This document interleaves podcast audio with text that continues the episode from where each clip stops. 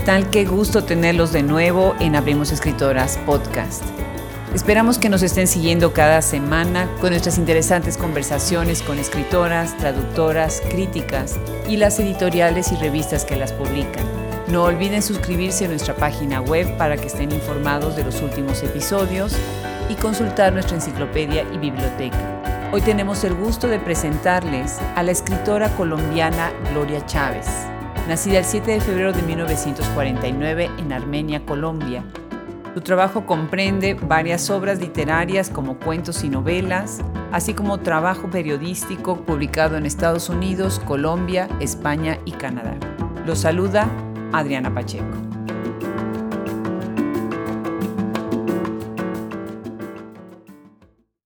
El día de hoy en Hablemos Escritoras Podcast tenemos a nuestra primera escritora colombiana. Me da muchísimo gusto que Gloria Chávez haya aceptado la invitación.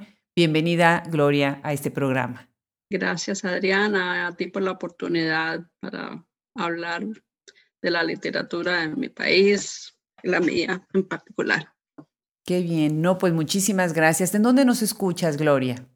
Eh, estoy en Ah, pasando una temporada en la Florida debido a la situación que ha habido con la pandemia. Estoy en Sony Isles. Pretendo regresar cuando ya esté mejor la situación, pero en este momento es difícil por la situación como está con la con el transporte, etcétera. Pero bien, estoy estoy estoy bien bajo el sol de la Florida. Qué bueno, qué bueno. ¿Tú eres originaria de dónde? ¿De qué ciudad en Colombia? Yo soy de una ciudad que se llama Armenia, del departamento del Quindío, que está en lo que llaman el eje cafetero. Eh, es una ciudad que le dicen la ciudad milagro por, porque se hizo ciudad muy rápido, pasó de pueblo a ciudad rapidísimo y ahora es una de las ciudades principales de Colombia. Qué maravilla, qué bien. ¿Tienes muchos años ya viviendo en, en Estados Unidos? Sí, bastantes años, ya cumplí el medio siglo en Estados Unidos. Bueno, pues siempre se hace un hogar para, para algunos Estados Unidos, para otros, bueno, solamente quedan una temporada. Yo entiendo que tus inicios son eh, como periodista, también tienes estudios de cinematografía y en artes gráficas. ¿Cuál es tu formación? Bien, yo hice mis estudios primarios y el bachillerato en Colombia y viajé a los Estados Unidos en el 1970 eh, allí cogí mis primeros ah, cursos en, para, con vías a, obtener un grado y me concentré en las artes visuales. Eh, obtuve un, un asociado, un grado asociado en arte. Luego terminé el college en colegio que estaba en, en el norte del, del, estado de Nueva York, Mercy College. Eh, entonces saqué el Bachelor of Arts en literatura y psicología. Eh, me gané una beca para estudiar en St. John's University y terminar eh, estudios de educación. Así que con eso completé el grado para magisterio. ¿Y terminaste trabajando para alguna universidad una vez que acabaste con tus estudios? Bueno, en realidad fue, yo empecé en el kindergarten enseñando elemental para niños. qué bien. que hice todo, eh, enseñé toda la primaria y luego este, en, ese interín yo escribía para los periódicos eh, y un día me hicieron una invitación en un periódico, una, me dieron una propuesta que no pude rechazar porque me atraía mucho el periodismo. Ya yo había, ya me había involucrado con el periodismo en Colombia. Y entonces pasé a trabajar mm, en un periódico de Nueva York. Estuve allí varios años como reportera investigativa. Después pasé a otro periódico como columnista. Y así me enredé en, el periodismo, pero regresé a la educación ya para enseñar en, en escuelas de bachillerato. Qué bien. Pues entiendo que en relación con tu carrera como periodista, en 1990 ganaste el Premio Nacional Women's Political Caucus al periodismo intercultural, ¿no? Entiendo que, que, fue así. Cuéntanos un poco más, felicidades, y cuéntanos un poco más sobre este premio y cuál es su importancia. Gracias. Eh, em, bueno, mm, con la, la carrera de periodismo no solamente me benefició mucho en, en poder escribir, eh, investigar, en fin, en mi, vida personal, pero también eh, conocí mucho sobre la política, los problemas sociales de la ciudad, del, del, país, y me interesé por muchos temas, cosa, y me involucré mucho en la, en la situación social, cosa que cuando empezaron con, a identificar personas que estaban en el periodismo, que, que estaban contribuyendo con estas causas, pues alguien presentó mi nombre a este grupo y, bueno, me, me, premiaron especialmente por eso, porque estaba dando a conocer los problemas sociales. Qué maravilla, ¿verdad? Todos estos premios también hacen un reconocimiento al trabajo, pero a la, a la vez se abre una expectativa para otras periodistas, otras periodistas a seguir trabajando, ¿no? Interesante. Además, todo es tu trabajo que tienes como columnista, pues, también has estado haciendo y trabajando sobre ensayo, teatro, cuento y novela. ¿Cuáles son, en tu perspectiva, los temas que atraviesan más tu obra? Bueno, fíjate, cuando yo estuve en, estaba estudiando, me, me asocié con un grupo de teatro que tenían los cubanos, la colonia cubana en Nueva York, es una colonia muy culta.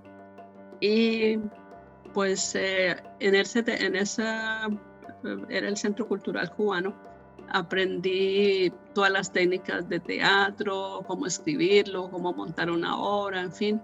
Gracias a eso, pues me inspiré a escribir unas cuantas. En, cuando estaba en las, en las escuelas, pues siempre había la ocasión de montar alguna una que otra obra. O sea que lo hice también en forma de proyectos educativos con los muchachos, con los jóvenes. Y pues ese sería el background. Qué bien, magnífico. Ahora, una vez que empezaste ya a publicar, bueno, algo sucedió en 1981, según lo que he leído, y de repente tú haces un cambio radical en tu vida, ¿no? Pensándote a ti misma como inmigrante, y de ahí salen unos relatos muy interesantes en donde estás trenzando todo lo que estás viviendo dentro de, tu vida personal y en los dos países, ¿no? Estados Unidos y Colombia, ¿no? ¿Nos quieres contar sobre estos relatos que tienes publicados, precisamente cuentos y la magia de los sueños en tu primera novela que después se convierte en una trilogía, ¿verdad? ¿Qué pasó en ese momento? ¿Por qué viene ese cambio? Sí, bueno, la primera eh, publicación que fue patrocinada por la Unión de Escritores Colombianos, fue un grupo de cuentos um, titulado Las Termitas. Eh, después eh, publicaron el primer libro de la trilogía de Acum, La magia de los sueños. Los, los cuentos a los que tú te refieres es que ya llevaba más o menos una década yo viviendo en Nueva York y ya empezó como a hacerse muy densa la, la vida en la ciudad, todas estas cosas me iban motivando a, ver con otra perspectiva. Eh, las, las, esperas en los trenes, por ejemplo, a, veces uno está pensando y entonces vienen ideas y particularmente yo esas ideas las acogía rápido para cualquier relato, cualquier cosa, incluso hasta poesías en algún momento que decía yo, pero venían muy fácil estos estados de ánimo que, terminaban siendo un relato, una poesía, eh, una idea. Así que todo eso lo fui recopilando y, terminaba en un libro, una colección de cuentos. Qué bien, qué bien. Y publicas en 1996 a Com con White Owl Editions. Y ahí viene una versión bilingüe. Bueno, quienes nos escuchan ahorita en este momento, este libro fue fundamental para la enseñanza. Incluso The New York Teacher lo recomendó en ese tiempo, lo ha recomendado como un libro fundamental para el estudio, ¿no? Muy interesante. De ahí viene toda esta trilogía en donde también entras eh, con otros temas, ¿no? ¿Quién es tu público en este proyecto y cuál es el objetivo con estas obras? Bueno, verás, con ACUM eh, eh, la Universidad del Quindío, que tiene un departamento de literatura y, educación conjunto que son bastante activos y en, en, muchas ocasiones yo hacía las presentaciones allí en la universidad porque siempre me han apoyado y aparte pues fue prácticamente donde yo empecé mis primeros pasos en, en la literatura. Se preocuparon ellos por estudiar el libro y hacer programas pilotos de lectura con niños. Eh, o sea, en el programa de educación los maestros estudiaban el libro y encima llevaban los libros al, salón de clase. Y luego yo iba, visitaba los salones, hablaba con los maestros, los niños, hacíamos presentaciones. Igual pasó en Nueva York. Y en Nueva York también varios maestros acogieron el libro como proyecto y hacían cosas increíbles. Los maestros separaban los temas del libro. Uno de los principales objetivos del libro es fortalecer la identidad eh, cultural de los estudiantes, tanto en, en los Estados Unidos, porque los chicos casi siempre están muy perdidos en relación a, la identidad, como en nuestros países, para que aprendieran a apreciar un poco más su cultura. Y bueno, y así se multiplicó no solamente en mi ciudad, sino en otras ciudades de Colombia, y lo mismo aquí en los Estados Unidos, en varias ciudades, y pues, cobró vida el, el libro por su cuenta. Qué maravilla, qué maravilla, qué trabajo tan importante, cómo da sentido a la literatura y a la escritura, el oficio de escribir, qué maravilla. ¿Quieres leernos un fragmento de Agmadiel, que es uno de estos libros que están en la trilogía?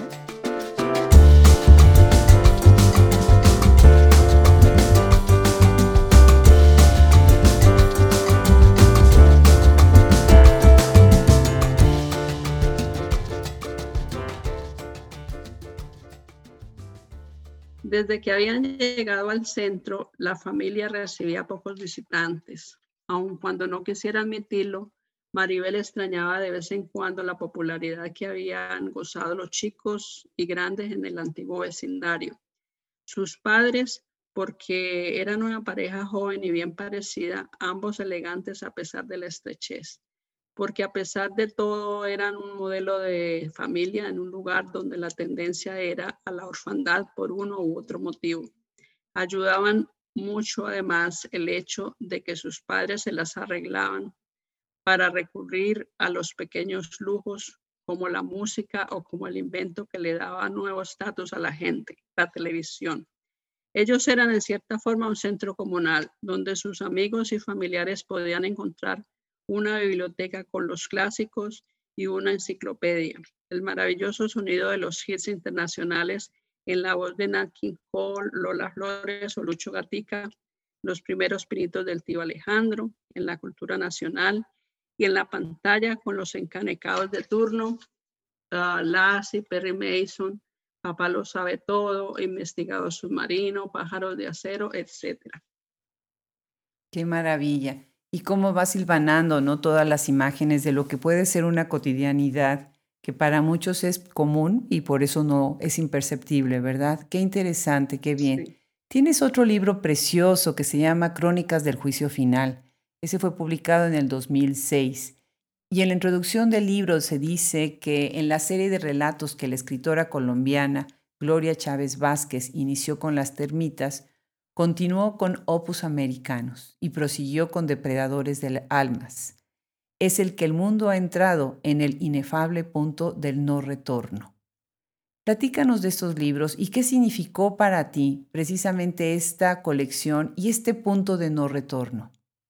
Ok, eh, bueno, las primeras colecciones de cuentos tenían historias relativas a mis recuerdos en el pasado, casi todo estaba engranado en, las, en los recuerdos del pasado. Y en, en, ocasiones, como te digo, las historias que creaba durante momentos en mi vida cotidiana en Nueva York.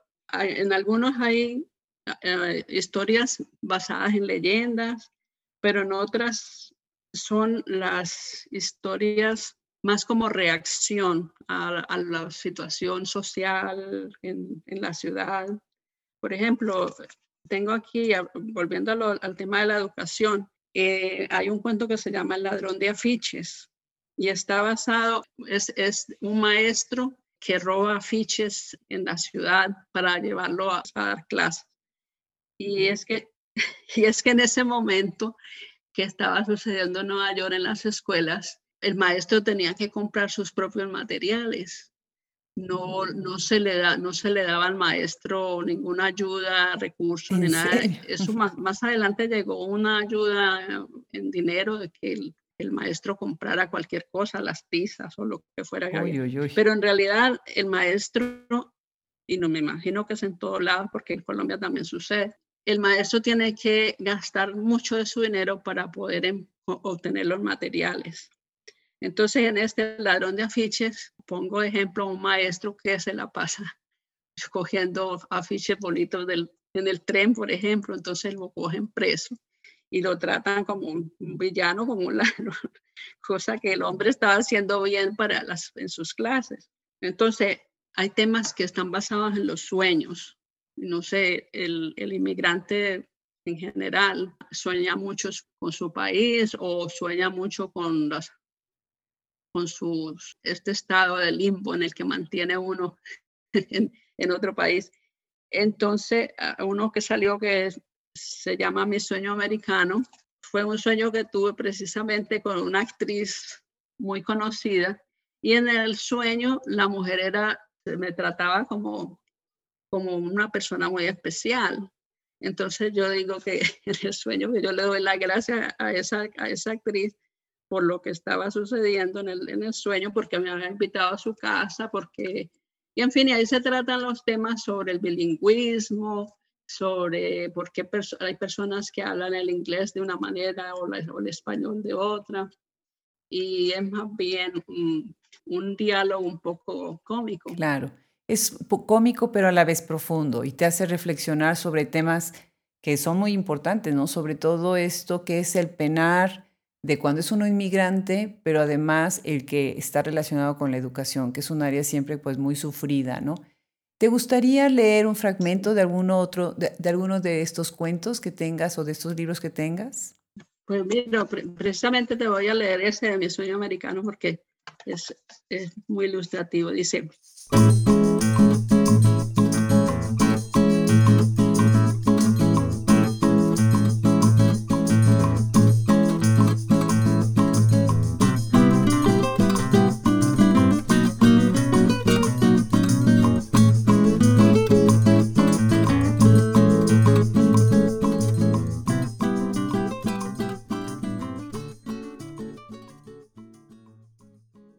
Estoy sumamente agradecida a Lauren Bacal por haber eh, sido tan amable conmigo durante el sueño de aquel fatídico 10 de junio.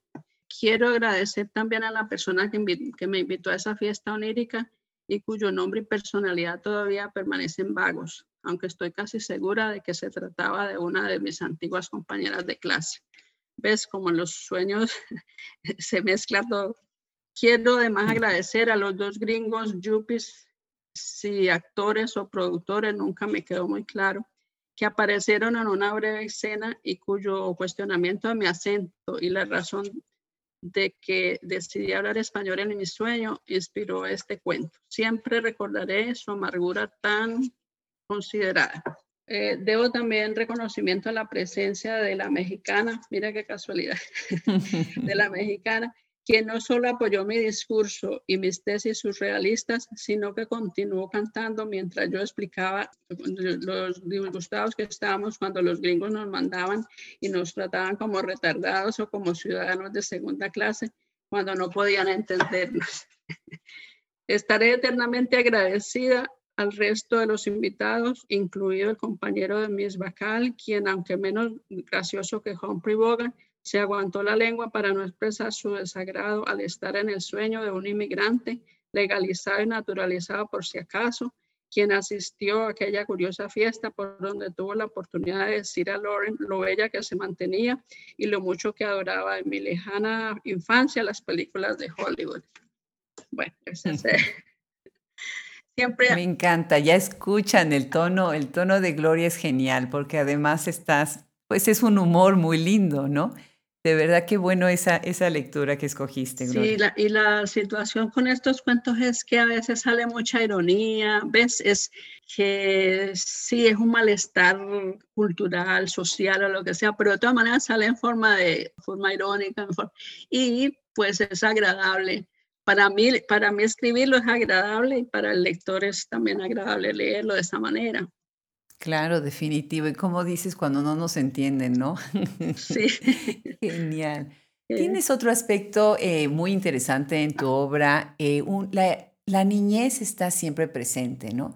Y tomas la perspectiva de los niños. Me haces pensar en, otra escritora, Isel Guevara, una escritora mexicana que también habla de los niños. Eh, tenemos Socorro Venegas, tenemos varias escritoras que han tomado como, como esa voz para recuperar la identidad, ¿no? Tú usas la perspectiva de la niñez para recuperar la identidad colombiana. ¿Qué es lo que te da esta voz de los niños en este proceso de recuperación y de reconstrucción de la memoria? Bueno, eh, yo nunca he dejado al niño o la niña que yo fui, siempre está ahí. Era una niña más bien callada, pero muy curiosa, muy juguetona.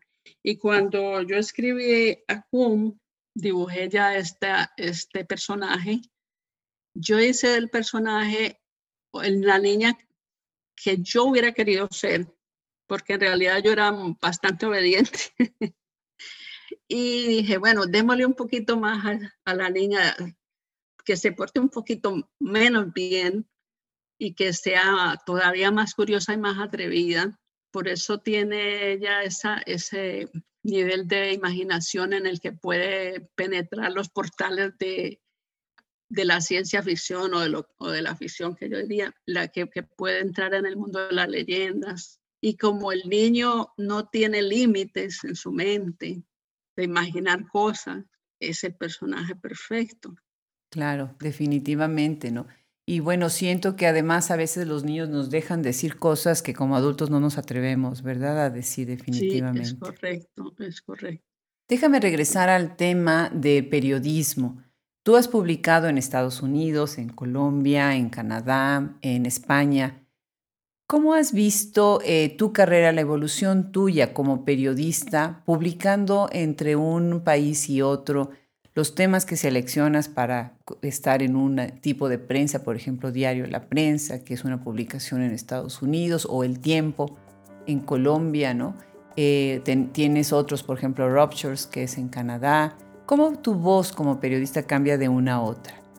Bueno, cuando yo escojo escribir para una publicación, depende, por ejemplo, del tema. Si en, en Ruptures eh, era una revista muy intelectual que me habían invitado a que escribieran precisamente por un libro que mm, había mandado a Cuba que se llama Opus Americanos y que lo habían recibido muy bien allá, inclusive un, poeta muy cotizado había, había escrito un, un, artículo muy bonito para temas del Caribe. Y bueno, pues yo y la oportunidad de mandar algunas colaboraciones. Vi también que había un grupo de mujeres allá escribiendo sobre los temas eh, femeninos, eh, la mujer como emigrante, en fin. Entonces enviaba yo ciertas colaboraciones con, con ese referente. En España tenía una conexión más con el movimiento de protección a los animales, porque yo también tuve una época en la que estuve muy activa en eso. Escribí para, bueno, todavía escribo para una revista que se llama ah, Asociación en Defensa de los Animales. Entonces he, escrito, por ejemplo, con relación a, la santería, que utiliza animales, sacrifica animales, o escribo cómo se tratan los animales aquí por ciertas culturas, ¿ves? dependiendo de cuál, de qué la revista. En cuanto en estos momentos estoy escribiendo para, para un periódico en, en mi ciudad y otro en, en, México, precisamente en Yucatán, La Opinión. Eh, estoy más concentrada en temas un poco más intelectuales, eh, filosóficos. Estoy eh, estudiando un poco más a, las, a los filósofos, a, a veces también participo con, con mis propios escritos mis propias fantasías, ficciones. Pero en general es más, más filosófico, diría yo, la aportación. Claro. Y ahorita estás, está a punto de salir o acaba de salir el, tu último libro, ¿verdad? ¿Nos quieres platicar sobre él? Sí, ya, bueno, que en febrero salió eh, la, la, más reciente colección de cuentos que se llama Hollywood, que tiene que ver con mi experiencia de dos años en Cali, que es otra ciudad de Colombia muy importante. Entonces, antes de venir para los Estados Unidos y que allí fue donde me involucré con el periodismo, eh, todos los, recuerdos y las experiencias que tuve allá siempre se me quedaron en la mente y decidí hacer la colección eh, para rendirle homenaje a la ciudad porque la recuerdo con mucho cariño está también ilustrado con algunas de las pinturas de un hermano que, que tenía ya porque se falleció hace dos años, pero él era un artista que también vivía aquí en los Estados Unidos, pues dije, voy a rendirle homenaje a la ciudad y le dediqué el libro a mi hermano con sus ilustraciones eh, a color, está todo color en el libro, quedó bastante, bastante bonito. Pues lamento mucho la, pérdida de tu hermano. Qué bonito tributo haberle escrito un libro. Y bueno, me hace pensar también en esto que habla Kundera, ¿no? En la nostalgia de los afectos, ¿no? Como todos los afectos te crean esta nostalgia que puede ser tan profunda. Déjame cerrar la conversación con otro aspecto de tu perfil muy interesante. Tú además eh, tienes en algunos de tus libros ilustraciones. ¿Quién hace las ilustraciones? Pues las ilustraciones eh, son mías. Yo, yo ilustro. Recuerda que, que, yo cogí eh, artes visuales aquí en, en, los Estados Unidos cuando llegué. También mi mamá, que es, eh, ella también es artista, pinta muy bonito y pues de ella aprendimos, recogimos las primeras lecciones. Tengo otro, aparte de mi hermano fallecido, tengo una hermana que es muralista que, que vive en Las Vegas y ellos sí están dedicados de lleno o mi hermano estaba muy dedicado también, estaban dedicados de lleno al muralismo, al arte, vivían del arte realmente, o viven del arte. Qué maravilla. Pues felicidades, Gloria. Eh, me gustaría, si quieres, cerrar esta conversación con una lectura de, de alguno de tus libros también. Hay un libro que se llama Cuajada, que es una pequeña novela basada en un personaje de mi, de mi ciudad, que era un personaje muy peculiar. Eh, que él, cuando él murió, pues todo el mundo sintió mucho su muerte, pero siempre lo recordaron con mucho cariño. Voy a decir aquí, eh, bueno, vamos a empezar con la introducción. Dice,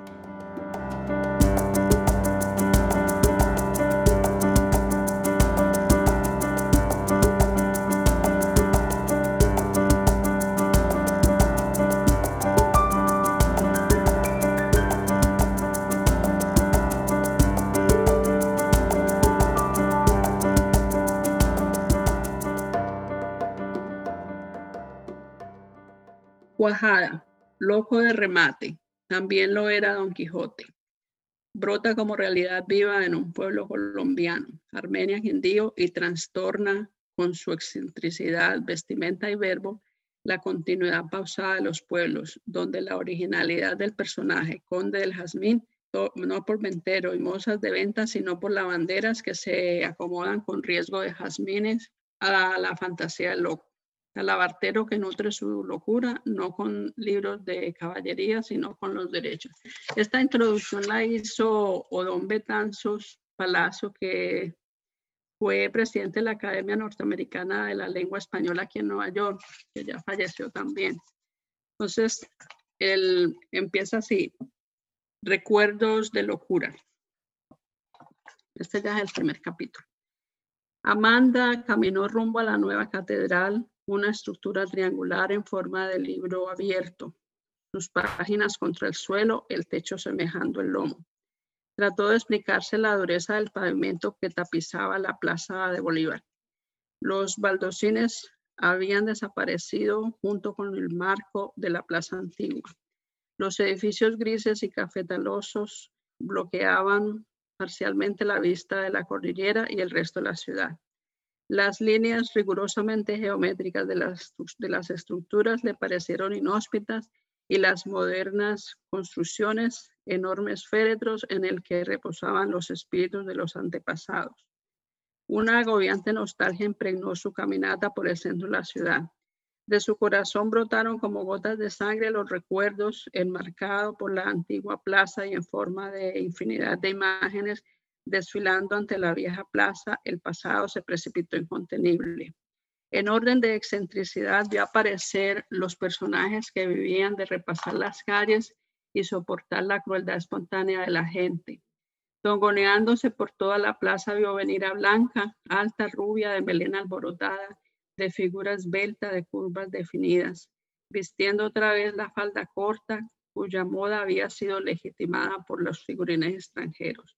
La, descripción del, del, primer capítulo es el regreso de la inmigrante, que en este caso sería yo, ver cómo ha cambiado la ciudad, pero a la vez viendo desfilar todos los recuerdos y empezaron con todos los locos que habían en la ciudad. Entonces describe ahí una de las locas que era muy colorida y después, eh, por supuesto, vendrá el conde del jazmín, que era el más uh, de todos, los, de todos los personajes. Entonces, en cada capítulo de, este, de esta novela se va dando la biografía del hombre, del, del loquito, pero a la larga viene siendo un personaje clave, ¿ves? Dice, por ejemplo, en la contraportada dice, Julio César Cardona, alias Cuajada, conde del Jazmín, entró en el pueblo de los Cuyabros como un extraño y salió de la ciudad Milagro en forma de leyenda.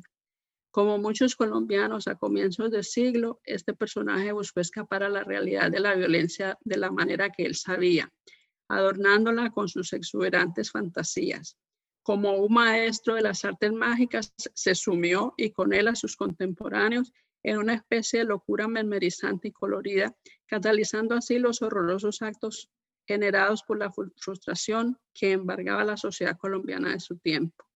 Entonces, e, este hombre era pacífico, un hombre que hablaba, todo era fantasía, pero a la vez la gente le seguía la corriente.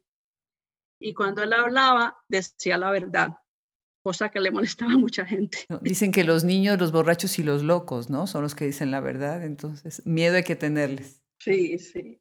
Me, sorprende que no le hayan hecho una, una, no le hayan hecho una estatua, un monumento todavía. sería genial, sería genial. Gloria, no sabes qué placer tenerte en este micrófono. Muchísimas gracias por aceptar la invitación nos da un gusto que tú inauguras el grupo de escritoras colombianas que se suman a Hablemos Escritoras Podcast. Muchísimas gracias y te mando un abrazo muy cariñoso desde Austin, Texas.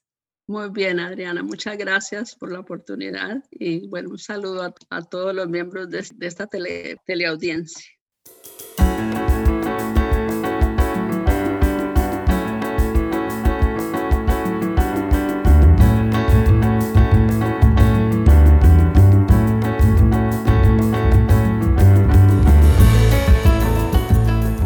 Hermosas las lecturas y la conversación con la escritora colombiana Gloria Chávez.